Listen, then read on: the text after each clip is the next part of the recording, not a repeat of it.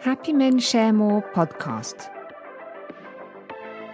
I am Lucy, the English voice for the Happy Men Share More podcasts, an intercompany approach that accompanies progress towards greater gender diversity over the long term. Freedom, trust, equality. Why are these three words the implicit motto of excellent managers? Happy Men Share More podcast, May 2022. When we started working on the subject of professional equality between men and women, some 15 years ago, we did not do so just for women, even though we noted the objective situations of inequality between men and women at work. What captivated us was the immediate conviction that this subject had the potential of an Archimedean lever, and that thanks to it, we would be able to tell any company Give me gender diversity, and I will make your company a model of performance. In fact, gender diversity has two key advantages for positive transformation. First, it is the only diversity that concerns everyone. We are all men or women, and it is a structuring component of our identities.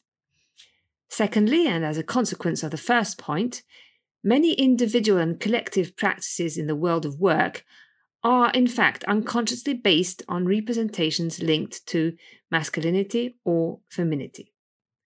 The challenge of gender diversity invites leaders and managers to decipher the world of work, to identify and then enter into the hard core of corporate cultures most often originally developed by men and for men, and from there to initiate the changes necessary for a more inclusive culture for women, which also opens up to a more inclusive culture for all men whose way of life and work does not correspond, or no longer corresponds, to the traditional model.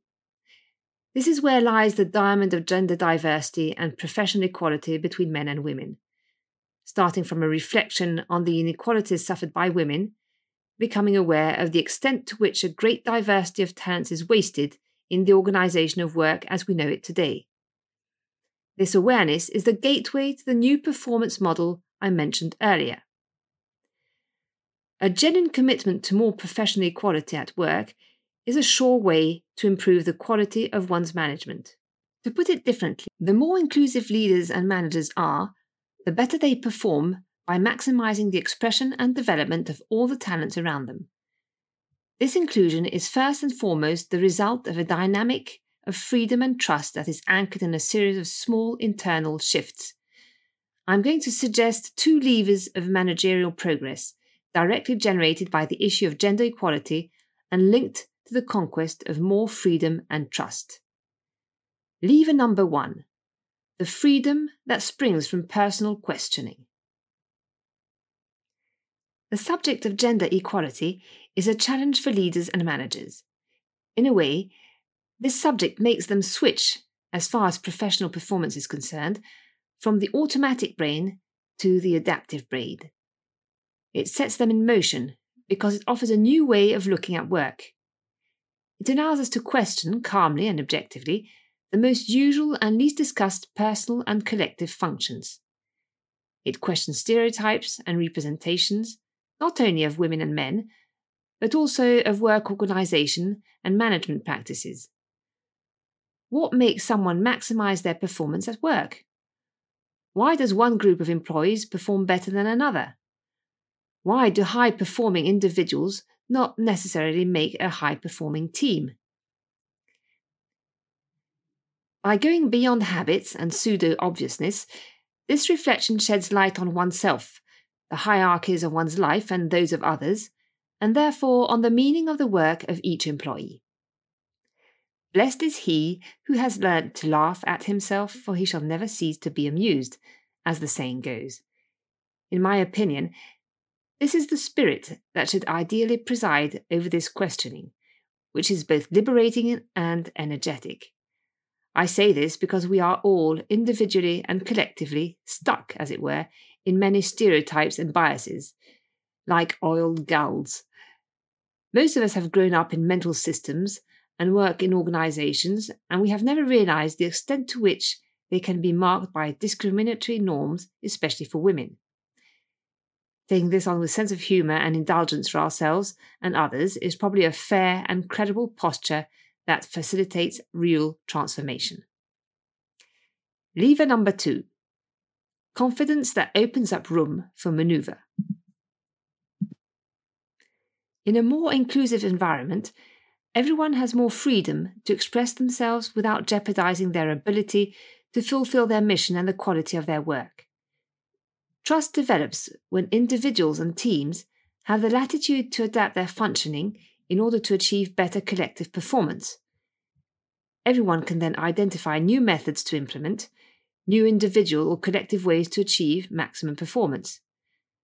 Put like that, it may sound fairly easy, but it requires overcoming entrenched representations that too often associate trust with presence or trust with visibility, but also motivation with availability, commitment with submission to rigid standards, or power with control.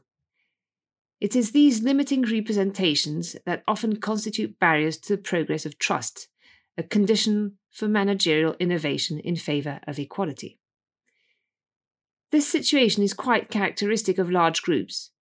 There is obviously no large group or company without collective procedures and rules, particularly those concerning control.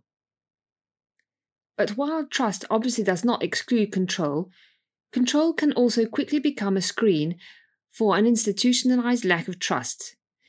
This becomes institutionalized rigidity. The same procedures that organize collective work then prevent the flexibility and individual adaptations that allow the development of an inclusive culture and the implementation of a work organization that maximizes individual and collective performance. For a manager, vigilance regarding freedom of expression within his team and the ability to give his employees room for maneuver are the keys to better professional equality between men and women, but also to better performance. To conclude, I would say that what is at stake with gender diversity, and therefore with the inclusion of women, is to ensure day after day that men and women have the essential freedom to work in a committed manner while meeting their essential private life challenges. This is the vision that the Happy Men Share More approach has carried since its inception. A vision that does not oppose men and women, but brings them together on a common project, on a common need. This freedom is not so simple for women. Let us recall once again that 70% of family tasks are taken on by women, which weighs on their professional availability and visibility compared to that of a majority of men. This is one of the major components of the glass ceiling, as availability and visibility are all too often implicit criteria for performance. This freedom is not so simple for men either. The same standards of availability and visibility favours their professional success. But at what price? 70% of male managers think that one cannot succeed in one's professional life without significant sacrifices in one's private life. We have called this reality, which concerns men and more broadly all those who rise to positions of responsibility, including women, the glass floor. The glass floor for those who have responsibilities, especially the highest ones, and who are mostly men, 80% of executive committees, and the glass ceiling for women, and more generally for all those who have strong responsibilities outside of work, especially family responsibilities, are two sides of the same coin. They both point to the great difficulty, quite simply declusive, of working in a committed manner while meeting the essential challenges of one's private life. The evolution of corporate culture requires, among other things, leaders and managers who have themselves switched internally to this notion of freedom, who consider their employees as people with a family, responsibilities, and a full life outside of work. To quote the Canadian researcher Dane Jensen, quote I like because it has the simplicity of the obvious. The leaders of tomorrow are now in their 30s and 40s. They have already revealed their potential, and many of them are facing energy intensive family challenges they are in particular need of managers who are clear about the issues of freedom and trust. Happy Men Share More helps companies to achieve this gentle revolution. Our pedagogy is based on example and small steps.